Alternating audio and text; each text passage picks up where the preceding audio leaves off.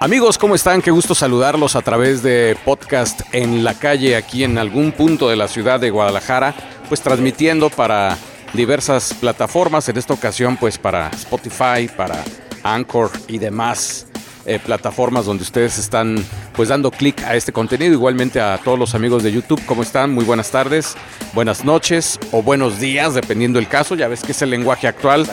Y ustedes, ustedes están viendo aquí conmigo a mi buen amigo César Aguilar, mejor conocido en la escena musical como César AX. Vamos a estar ah, charlando con él. Eh, vamos a tener una plática muy nutrida de lo que es la música house y sus subgéneros. Así que sean todos ustedes bienvenidos. César, qué gusto que te hayas tomado el tiempo y el que nos estés acompañando para platicar pues de tus inicios, de cómo se da ese gusto por la música house y de qué es lo que tocas en cada set donde tú te presentas. Gusto saludarte, César, bienvenido. Adelante. No, gracias mi Oliver por la por la invitación y es interesante, ¿no? O sea, esto de de lo que son los DJs, la música house, pues realmente es un tema vasto. Muy vasto, o sea, han hecho hasta, ¿cómo se llama? En internet, este, ¿cómo se llama? Cuando hacen como, no son películas que van a series, series o algo así, porque sí, realmente si hablas de house, pues hablas de música disco, hablas de música electrónica, hablas de techno, hablas de ciudades, hablas de DJs, culturas, o sea, es, es vasto, ¿no? El, claro. el, el, el el, nombre de la música house y de la música electrónica. Entonces, pues sí.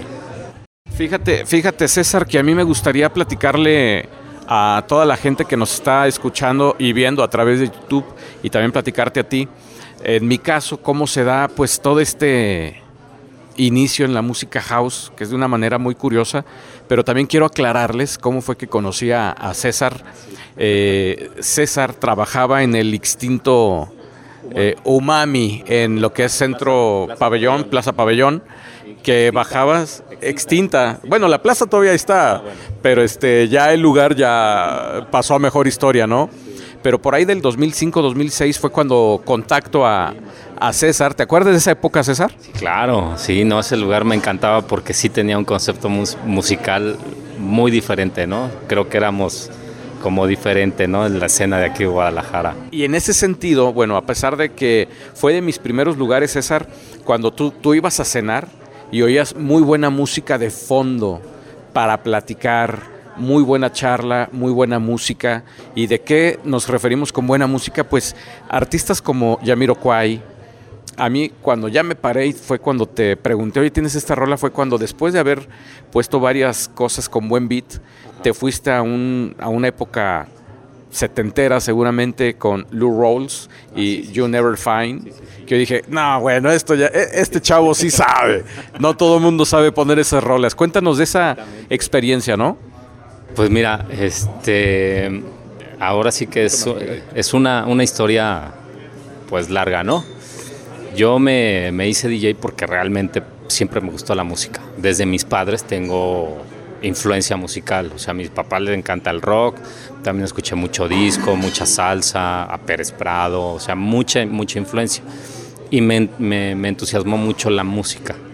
Entonces, por azares de la vida y suerte, porque también creo que existe la suerte en la vida, este, llegué a tocar en lugares importantes y con DJs importantes en, en, México. Uno de ellos es... Hay que aclarar que eres de la Ciudad de eh, México. Sí, sí, sí, soy de la Ciudad de México. Uno de ellos es Luis Ortega, fue de los primeros DJs que tocó en el, en el Baby de Acapulco, cuando Acapulco pues realmente también era la, es, era la, era la meca de la, de la música. ¿Por qué? Porque pues era el destino, ¿no? En los 70 este, de México, era Acapulco. Venían artistas hasta príncipes, o sea, y iban al Baby Entonces Luis tuvo mucha información porque le llegaban casi lo que estaba tocando en, en Nueva York a la otra semana le decían, güey, esto está tocando, eso se está tocando en el estudio 54. Aquí está. Entonces el Baby O realmente es nuestro estudio 54 y obviamente Luis Ortega es toda una escuela. Entonces me tocó trabajar con él en, en varios lugares, uno de ellos en Vintage, en la Ciudad de México, en San Ángel.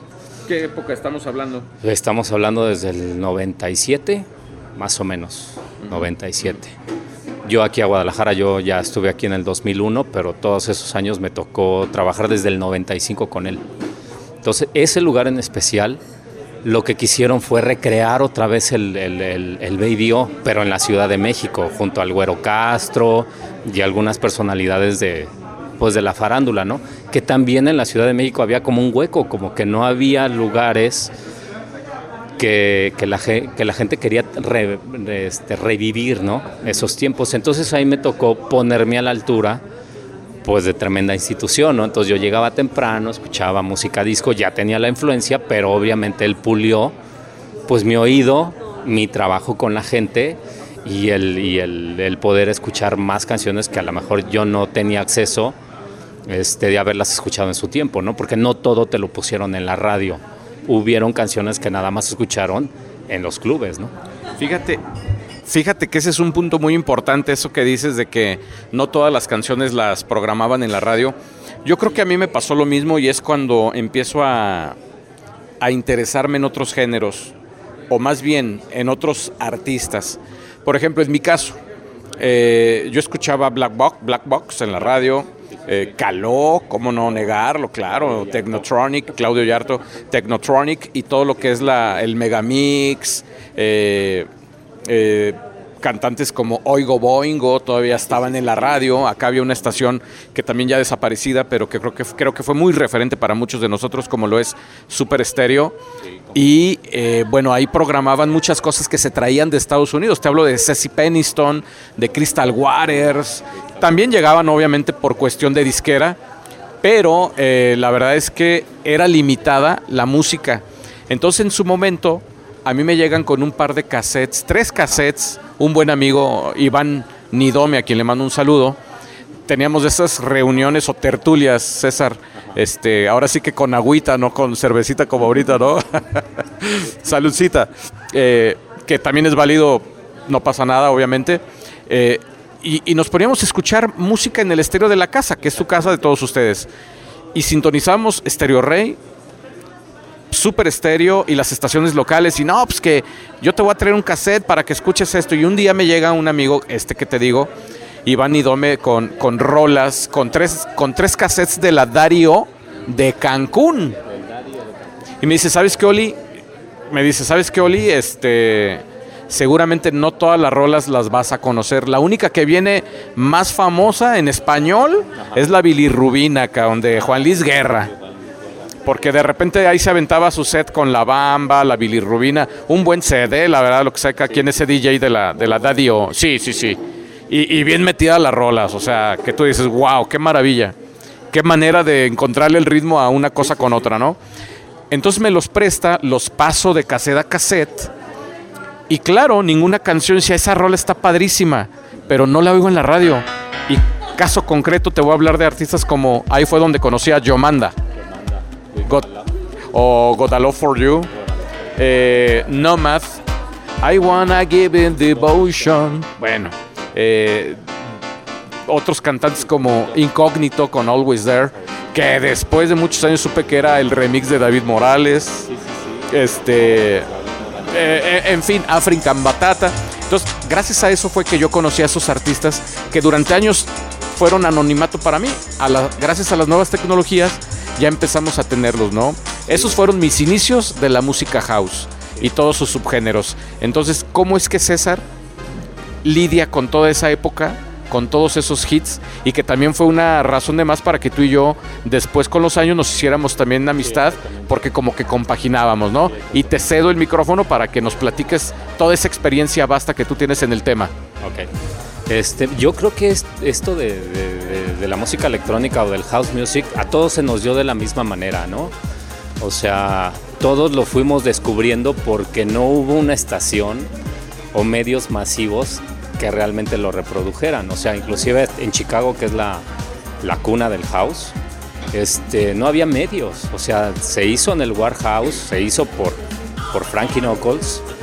Y ahí hay una una discordancia de opiniones. Hay quienes dicen que le llaman música house por el Warhouse, porque tocaba Frankie Knuckles y ya utilizaba, este, ya hacía como remixes, como que a la música de los 70 le hacía arreglos, los tocaba ahí.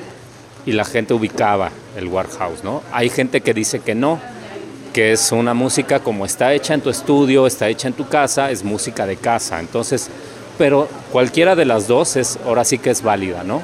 Lo que tú hayas entendido es válido.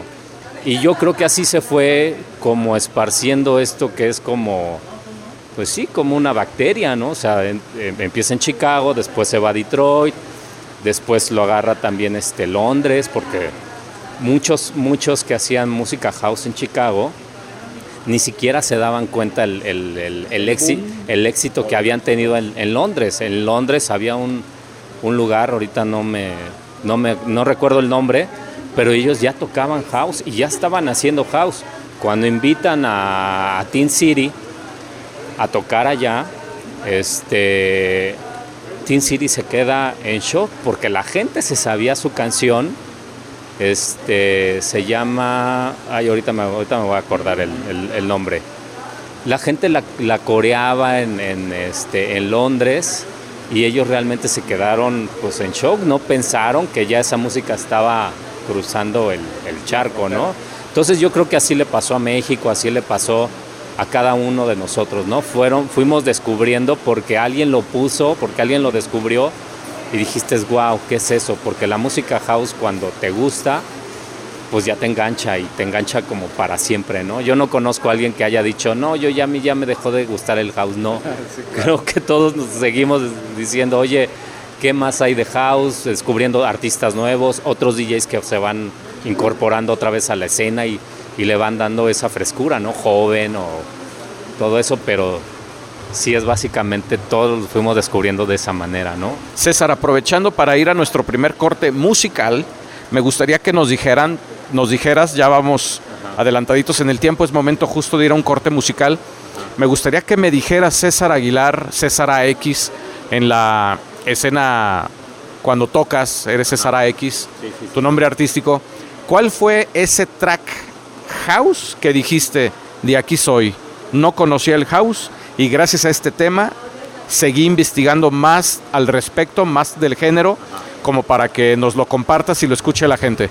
Mira, yo en, la radio en México, pues obviamente me imagino como cualquier lugar, había sus restricciones, ¿no? Yo no, yo no conozco de lineamientos, pero creo que había sus restricciones.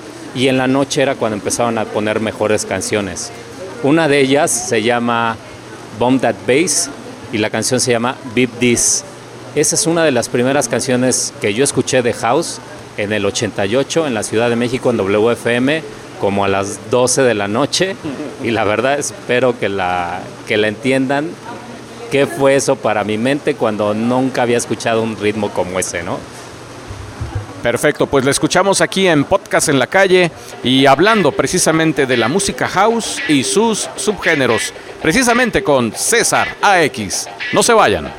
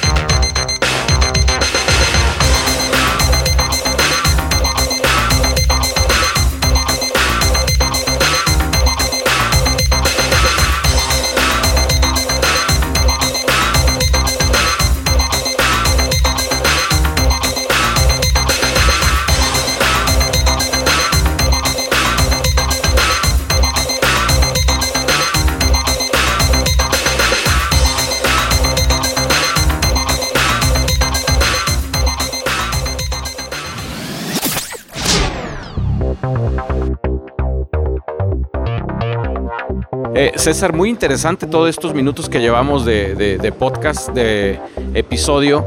Eh, ¿Dónde te puede encontrar la gente que nos escucha y nos ve a través de YouTube?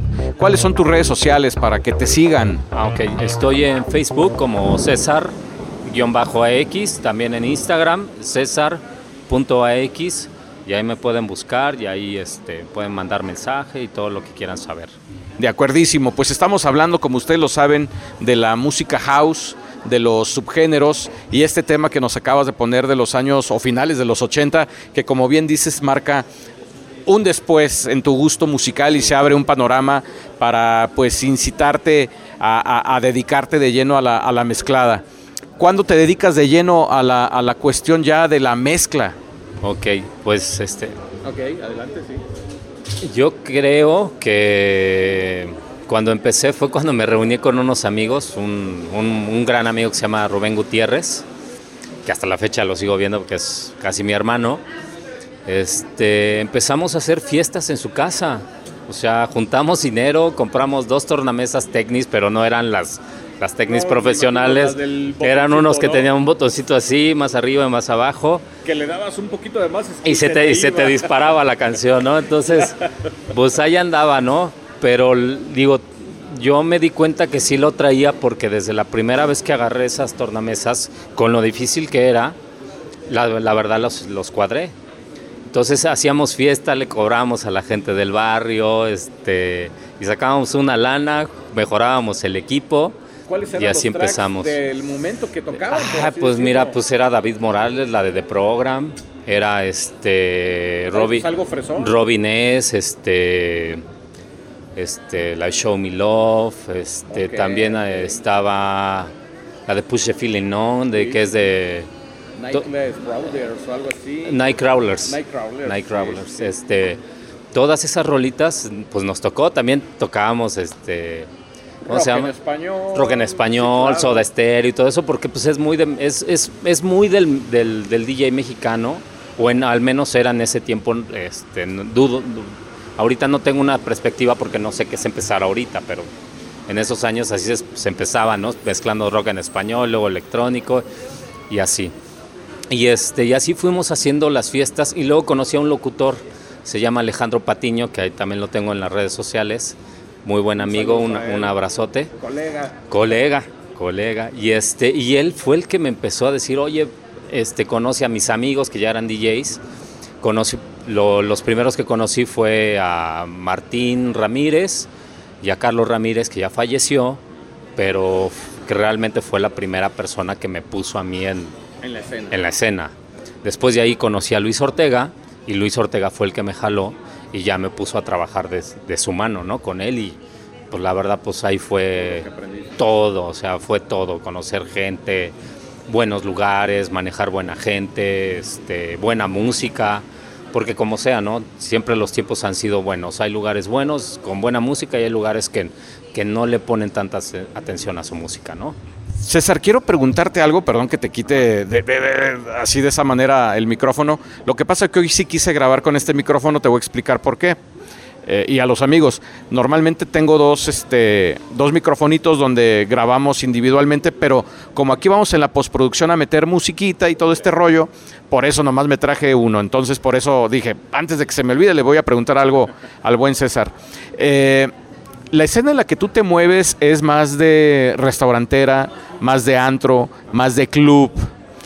Yo no estoy peleado con el español, yo no estoy peleado con, con ningún este ritmo, pero a mí sí lo que me gusta pues, es la diversidad. O sea, yo escucho de todo, un- una buena salsa, un buen house, un buen rock, hasta reggaetón hay que, que está bueno, que está decente. O sea, creo que la música es un universo que no te la vas a acabar en la vida porque yo tengo un buen de años y todavía sigo descubriendo canciones que digo, eso estaba en los 60s, nunca lo había escuchado.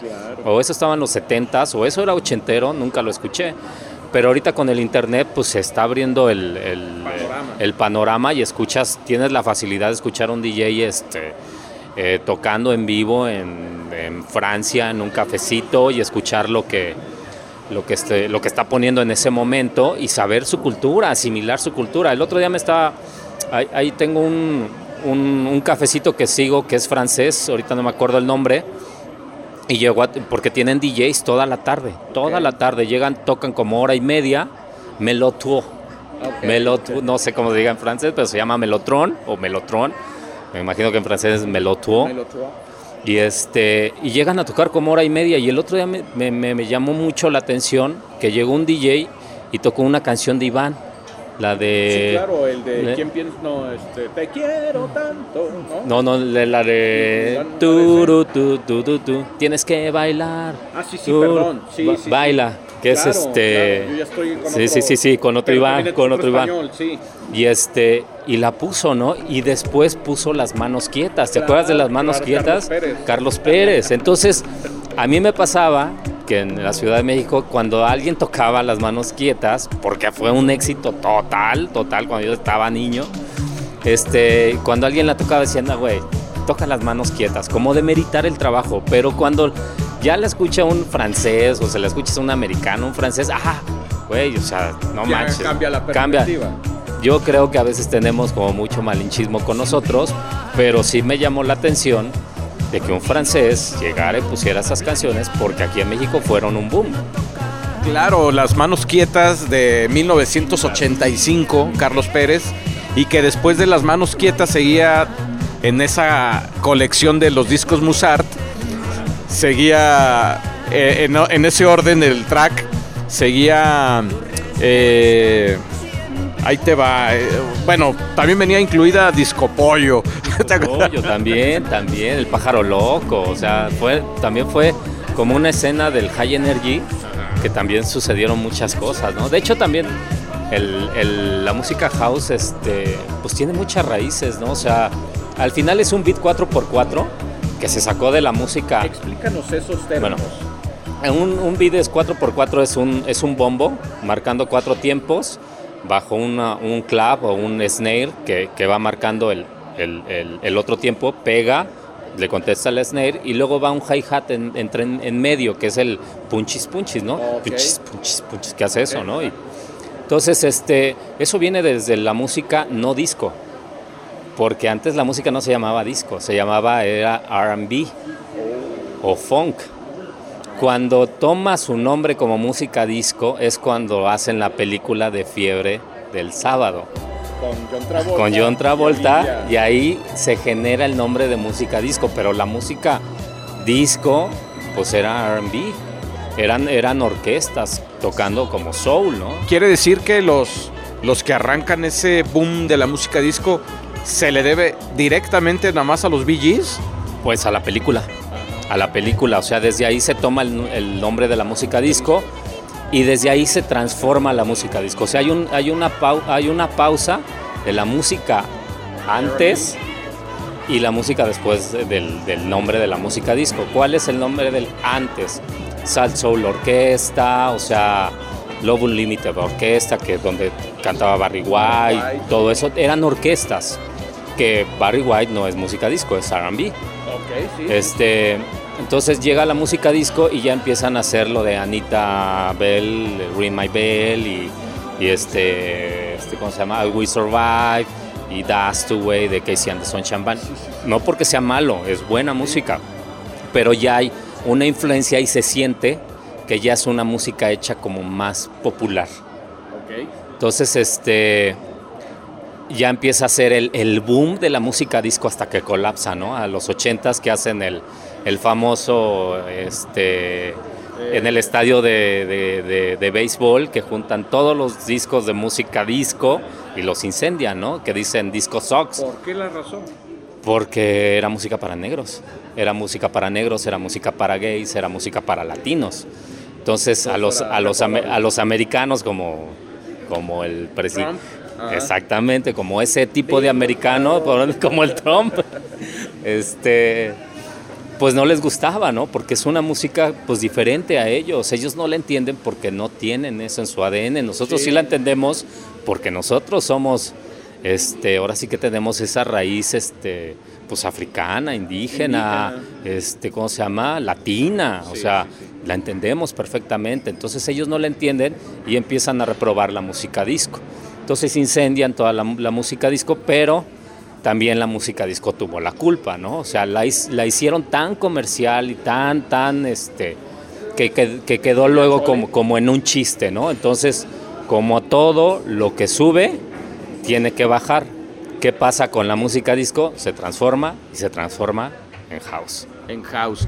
Oye, qué buen dato, mi querido César. Hasta ya estás ahí tocando puntos muy interesantes, incluso hasta de historia de la música. Y eso me gusta, porque eso la gente, pues, está bien que lo sepa.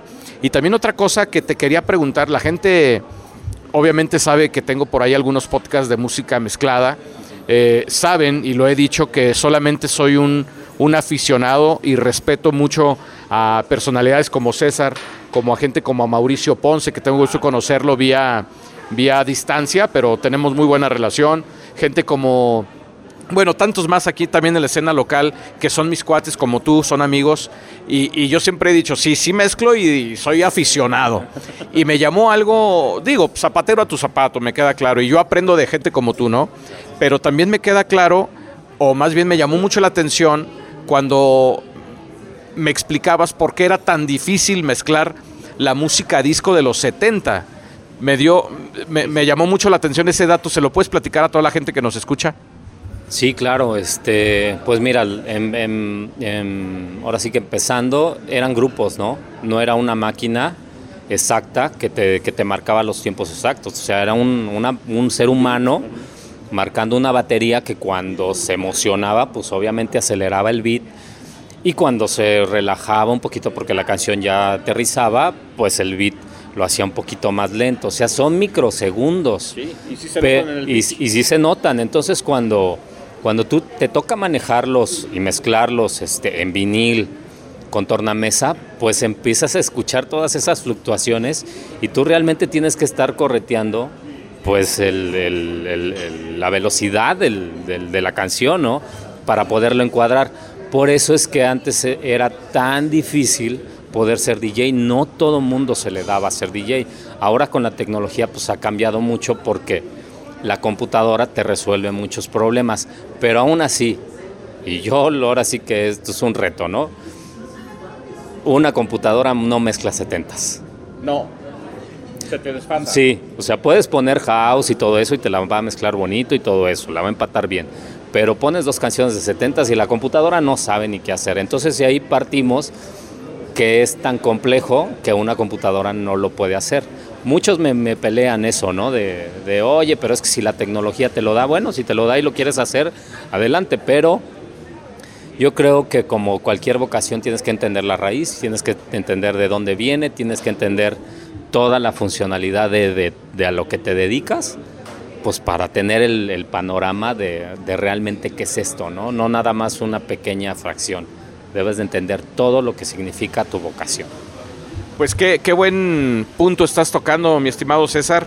Me gustaría que nos fuéramos a una brevísima pausa musical y me gustaría preguntarte qué canción no falta o no debería de faltar en el set de César Aguilar, siempre y cuando obviamente sea de, de- de- de este género house o sus subgéneros, porque sabemos que también de repente tocas otros géneros un poquito más elevados, más trance, más dependiendo la ocasión. Pero en este caso, ¿qué, qué, qué track no debe de faltar con César Aguilar?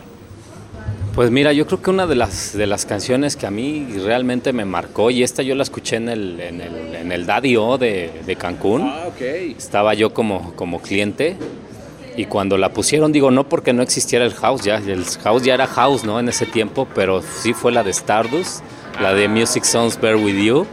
Esa canción cuando la escuché por primera vez realmente me, Alucine. me alucinó. Perfecto, pues entonces vamos a escuchar a Stardust, un tema que también en sus momentos programara yo en Señal 90 aquí en Guadalajara. Vamos a escucharla y ustedes están en Podcast en la Calle. Regresando, estamos despidiendo ya este episodio con César Aguilar. No se vayan.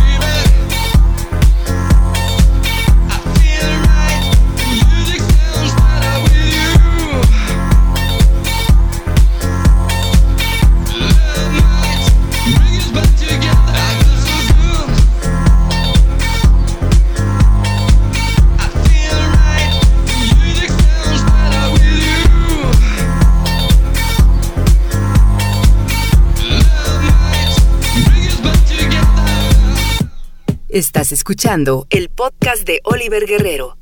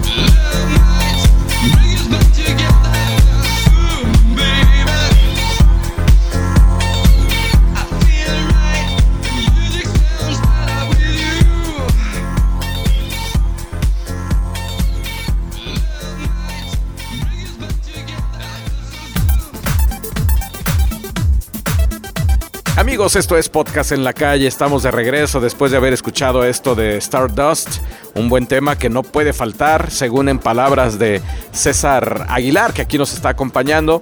Y bueno, charlando de lo que es el house y sus subgéneros.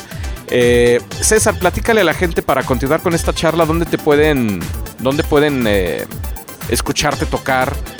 Y que también estás en una agencia White Music, que ahora, por cierto, estuviste tocando en casa con mis monstruos. Sí, así es. Pues mira, ahorita realmente tenemos residencia en Galgo, este, que es un speakeasy. Su, este... eh, oh, sí. Adelante, adelante. Ahí tú lo editas, ¿no? Sí. Su, este, su atractivo es la mixología y el concepto musical de que es música house, este, no disco, este, algo funk, este, dead house también, dependiendo de cómo se dé la noche, ¿no? De repen- hay veces que te vas un poquito más arriba y hay veces que controlas un poquito más el, el ¿cómo se llama? El beat, ¿no? O sea, dependiendo de cómo esté la gente te vas. Este, lo van a remodelar, yo creo que en noviembre se remodela el, lugar, se va a volver a reabrir. Este, también estoy en, en Music, que es una agencia relativamente nueva, aunque ellos ya tenían trabajando pues más tiempo. La, la chava es Joana, que es este, la socia principal, y ahora sí que el, el cerebro de la, de la agencia. Ella viene de Colombia, y vamos a hacer eventos aquí en Guadalajara y estamos este pues ahora sí que llevando un show también a los lugares donde vamos. El chiste es de que no nada más vayas a tocar como, como DJ. Llevamos un performance, llevamos una chava que, que baila increíble y se caracteriza, se caracteriza padrísimo. De hecho, a ti te tocó en casa con mis monstruos. Claro, claro. Eh, ella está trabajando con nosotros. Entonces, queremos dar eso que yo creo que se ha pedido un poquito de dar como todo un show, ¿no? Como nuestro, como nuestro podcast, César, está llegando a varias partes de... Ahora sí que gracias a Internet no existen fronteras geográficas. ¿Por qué no le platicas qué es Casa con mis monstruos a la gente que nos escucha? Ah, pues mira, si no saben, es este, es la exposición que tiene Guillermo del Toro aquí en Guadalajara. Creo que ya duró como dos meses. Dos meses. dos meses aquí. Creo que este es el último mes. Y aprovechen porque creo que la última semana, no, no sé fechas, pues de eso sí no estoy muy bien documentado, pero la última semana va a ser gratis, ¿eh? Tú vas a poder entrar gratis. Entonces, pues, eh, montó un barecito al lado. se montó un, es- hay una terraza y hay un barecito adentro, entonces todo está súper padre porque vas a ver el, pues la magnitud que es Guillermo del Toro, que eso ya no, vaya, ya, ya sabemos, ¿no? Quién es Guillermo del Toro. Y este, y hay un barecito para que vaya a escuchar buena música y este, eh, venden también comida, buenos tragos y todo eso. Entonces está, está bastante agradable, ¿no? Bueno, César, pues el tiempo se nos está agotando. El tema yo creo que da para mucho. Yo te agradezco mucho tu disponibilidad.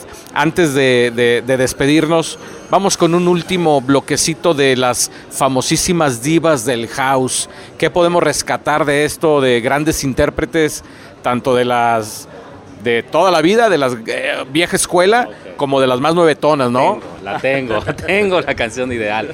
Pues mira, a mí una de las canciones que también me digo, me han, me han marcado mucho, ¿no? Hay, si hablar del- de, de una cierta canción que te marcó, yo creo que es imposible. imposible, sí, es imposible, hay hay muchas. Es un, es un hervidero de canciones y de artistas y de DJs.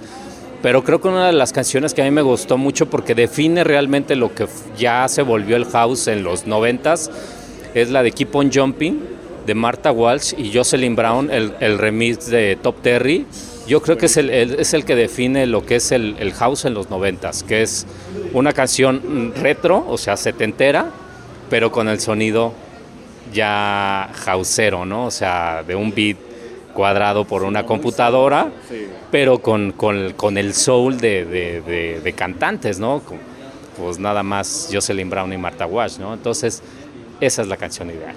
Esa es la canción ideal y con la que nos estaríamos en dado caso pues despidiendo, mi querido César. Muchísimas gracias a todos los que hacen posible pues este, este podcast y me refiero a los que dan clic y a los que nos ven a través de YouTube. Algo que quieras invitarle o algo que le quieras recomendar a las nuevas generaciones, César, que están comenzando en este mundo del DJ, sobre todo los millennials y, y lo digo con respeto que a veces cuando les ponen Rock With You de Michael Jackson. Uta, esta rola es la onda y, o sea, ¿qué onda, no? Sí, yo creo que, que si queremos buscar qué, qué viene en un futuro, es como búscalo en el pasado, ¿no? Este, porque la gente que estaba antes o los DJs que estaban antes, pues no eran tontos, ¿no? O sea, tenían tecnología, ya sabían muchos utilizar, este, tenían conocimiento musical. Entonces, para tú poder hacer música para el futuro tienes que fijarte en el pasado y debes de entender en el pasado. Yo lo que les diría a las generaciones que ahora ya hay mucha información, antes no la tenías tan a la mano. Este, yo realmente pues agradezco que haya conocido a, Luis y que me enseñó muchas cosas, me explicó cómo se hizo un vinil de, de 12 pulgadas, ¿no? O sea, cuál fue la transición del, del 45 que duraba 3 minutos a después la versión long play que duraba 12, porque el DJ lo necesitaba, porque en 3 minutos no piensas, ¿no? Entonces era muy, muy rápido hasta que alguien dijo, oye, pues la grabo en carrete, la edito y después de ahí la paso a un disco y ya hago mi versión larga y después de ahí pues las disqueras vieron que había dinero y había potencial, ¿no? Entonces empezaron a hacer las versiones que ahora se conocen como 12 pulgadas, ¿no? Ahora ya las versiones son, son largas. Entonces está en el pasado, eso está en el pasado y hasta el momento de eso nos repercute a nosotros. O sea, hace más de 40 años o 40 años todavía eso sigue siendo un, referente. Entonces busquen en el pasado. Ah, hoy hay mucha información, hay documentales, este, hay muchos DJs también haciendo sus en vivos, sacando su información. Entonces busquen encuentren lo que necesitan, porque cada, cada quien este, entiende la música a su manera, y, este, y revivan otra vez lo que nunca va a morir, que es la música. Excelente, mi estimado César. Y ya para despedirnos, eh, si la gente que nos está viendo, algún DJ que quiera mejorar sus técnicas o que queramos aprender de ti, ¿Dónde te podemos localizar? A través, otra vez, valga la redundancia, de las redes sociales. ¿Das cursos, das clases, etcétera? Sí, tengo un estudio de grabación. Ahora sí que en tu casa tengo un, estudio de grabación. Y claro, o sea, doy a las personas que quieran este, aprender todo esto, doy clases. Se pueden poner en contacto por medio de mi Facebook, que es César-AX. Eh, mi Instagram, César.ax me mandan un mensaje y nos ponemos de acuerdo y claro, claro que, que doy clases.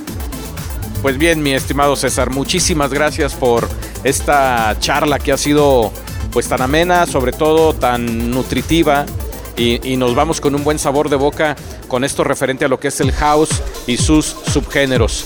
Quiero agradecer también a todas las personas que nos escuchan en diferentes latitudes Gracias por su clic. Recuerden compartir este contenido si les interesó, pues a compartirlo con las demás personas. Eh, gracias a Evox, Anchor, Spotify, entre muchas otras tantas plataformas a donde está llegando nuestro podcast en la calle.